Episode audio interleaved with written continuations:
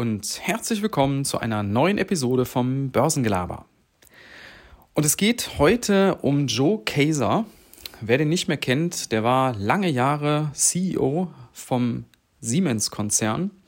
Mittlerweile ist er zurückgetreten, das macht jetzt äh, der Bush, sein Nachfolger, und er ist noch in verschiedenen Aufsichtsräten aktiv. Und warum erzähle ich euch das? Weil ich bin auf der Sunrise App aufmerksam gemacht worden von einem Mituser, Matzo. An der Stelle vielen Dank an dich, wenn du das hörst. Auf ein Interview mit Joe Keser von dem OMR-Kanal, also dem OMR-Podcast. Und ich will euch heute mal ein bisschen davon erzählen, weil ich fand das wirklich bemerkenswert. War ein sehr, sehr schönes Interview. Und zwar aus mehreren Gründen. Zunächst mal fand ich es total spannend, dass der Joe Keser ja von seinem Werdegang so ein bisschen erzählt hat. Der ist ja viele, viele Jahre bei Siemens gewesen, hat sich von unten bis nach ganz oben an die Konzernspitze hochgearbeitet. Und er erzählt da einfach mal so ein paar Begebenheiten, so ein paar wichtige Punkte, entscheidende Stationen, wo er war. Zum Beispiel an einer Stelle, wo er erzählt, dass er gefragt worden ist von dem damaligen Konzernchef Klein, ob er Finanzvorstand werden möchte. Und er hat damals, oder er wollte, nee, umgekehrt, er wollte Finanzvorstand werden und der Klein hat ihn gefragt, ob er im Bereich Strategie arbeiten möchte. Und dann hat er sich nachher schweren Herzens doch für die Strategie-Richtung entschieden, hat nicht den Finanzvorstand gemacht. Und das war auch nur gut, denn zwei Jahre später wurde eine riesige Korruptionsaffäre öffentlich, dass da Gelder veruntreut worden sind im Konzern das war so 2016, vielleicht erinnert ihr euch noch dran, war eine Riesenwelle damals. Und da hat er gesagt, wenn er den Finanzvorstand gemacht hätte, dann wäre er jetzt entweder auch im Knast oder äh, irgendwie auf jeden Fall nicht mehr bei Siemens dann gewesen. Also weil er ja dann dafür zuständig gewesen wäre. Und entweder er hätte es aufgedeckt oder er hätte halt mitgemacht, ja. Ähm, ja, also wirklich ganz, ganz interessant, was er da so erzählt.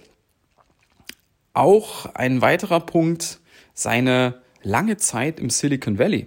Das wusste ich auch nicht, obwohl ich mich schon eine Weile mit Joe Keser auch beschäftigt hatte und da hier und da mal was gelesen hatte. Aber er war in den 90er Jahren einige Jahre im Silicon Valley und das war ja die Zeit, so Mitte, Ende der 90er Jahre, wo diese Dotcom-Blase sich so entwickelt hat. Da kam so das Internet auf, die ersten Unternehmen, die mit Internet was machten und er war da mittendrin und hat da eine Menge auch mitgenommen an Erfahrungen, ja, und auch an diesem Spirit. Er hat die amerikanische Wirtschaft da recht gut auch erfasst in diesen ganzen Jahren.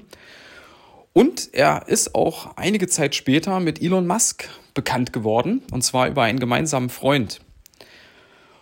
Und das ist auch ganz interessant, äh, dass er dann so einen kleinen Schwank erzählt hat, wie er mal mitten in der Nacht von Elon Musk aus dem Bett geklingelt worden ist und der ihn da total angebrüllt hat, weil anscheinend die Siemens-Maschinen in den Tesla-Werken nicht so liefen, wie er sich das vorgestellt hat und wollte dann, dass er sofort am nächsten Tag kommt. Get your ass over here. ja, ähm, ob Joe Käser dann hingefahren ist, müsst ihr mal reinhören in den Podcast. Also wirklich auch spannende Geschichte. Und da ist mir noch eine weitere Sache im Übrigen aufgefallen. Und zwar, dass Joe Käser eine ähnliche Art hat zu sprechen wie Elon Musk. Wenn ihr Elon Musk mal gehört habt in einem Interview, der hat ja so eine Art, der spricht ganz bedächtig, ringt immer wieder um die richtigen Formulierungen, um die richtigen Worte, spricht auch ähm, ja, so auf eine gewisse Art ruhig, wobei das hat eher noch Jokesa, aber Jokesa hat auch so diese ruhige Art des Sprechens, wo er manchmal nach bestimmten Begriffen in seinem Kopf kramt, um sich da auch richtig auszudrücken. Fand ich sehr äh, interessant, diese Parallele. Ja, und dann ist mir noch eine dritte Sache in dem Podcast aufgefallen, die fand ich auch sehr spannend.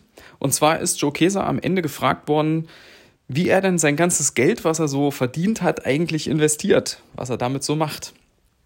Und ja, ganz der Elder Statesman hat er sich natürlich nicht wirklich in die Karten schauen lassen.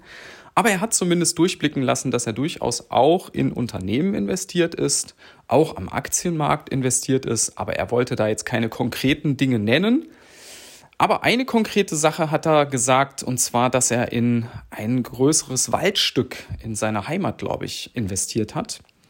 Und das aber mehr so aus Liebhabergründen, weil er halt einfach den Wald gern mag und Geht ihm da gar nicht so sehr um, das, um die wirtschaftliche Komponente, sondern einfach um den Wald, um den auch zu erhalten. In dem Falle dann, wenn er ihm gehört, dann wird da auch nicht so viel abgeholzt und er achtet da auch drauf. Und ja, das war, war so eine ganz neue Note. Hätte ich jetzt gar nicht so von ihm gedacht. Ja, und so sind da noch viele andere Sachen. Also es lohnt sich wirklich reinzuhören, wer sich für Siemens, für Käser selbst oder aber für grundsätzlich diese Thematik Unternehmenslenker, CEOs, wie die so ticken interessiert, definitiv mal reinhören. Ich werde euch das Ganze in den Show Notes verlinken. Da könnt ihr direkt mal reingehen. Ist eine gute Stunde, aber die lohnt sich. In diesem Sinne wünsche ich euch auch einen guten Auftakt in die Woche, dass es sich da auch lohnt. Und bis dann. Ciao.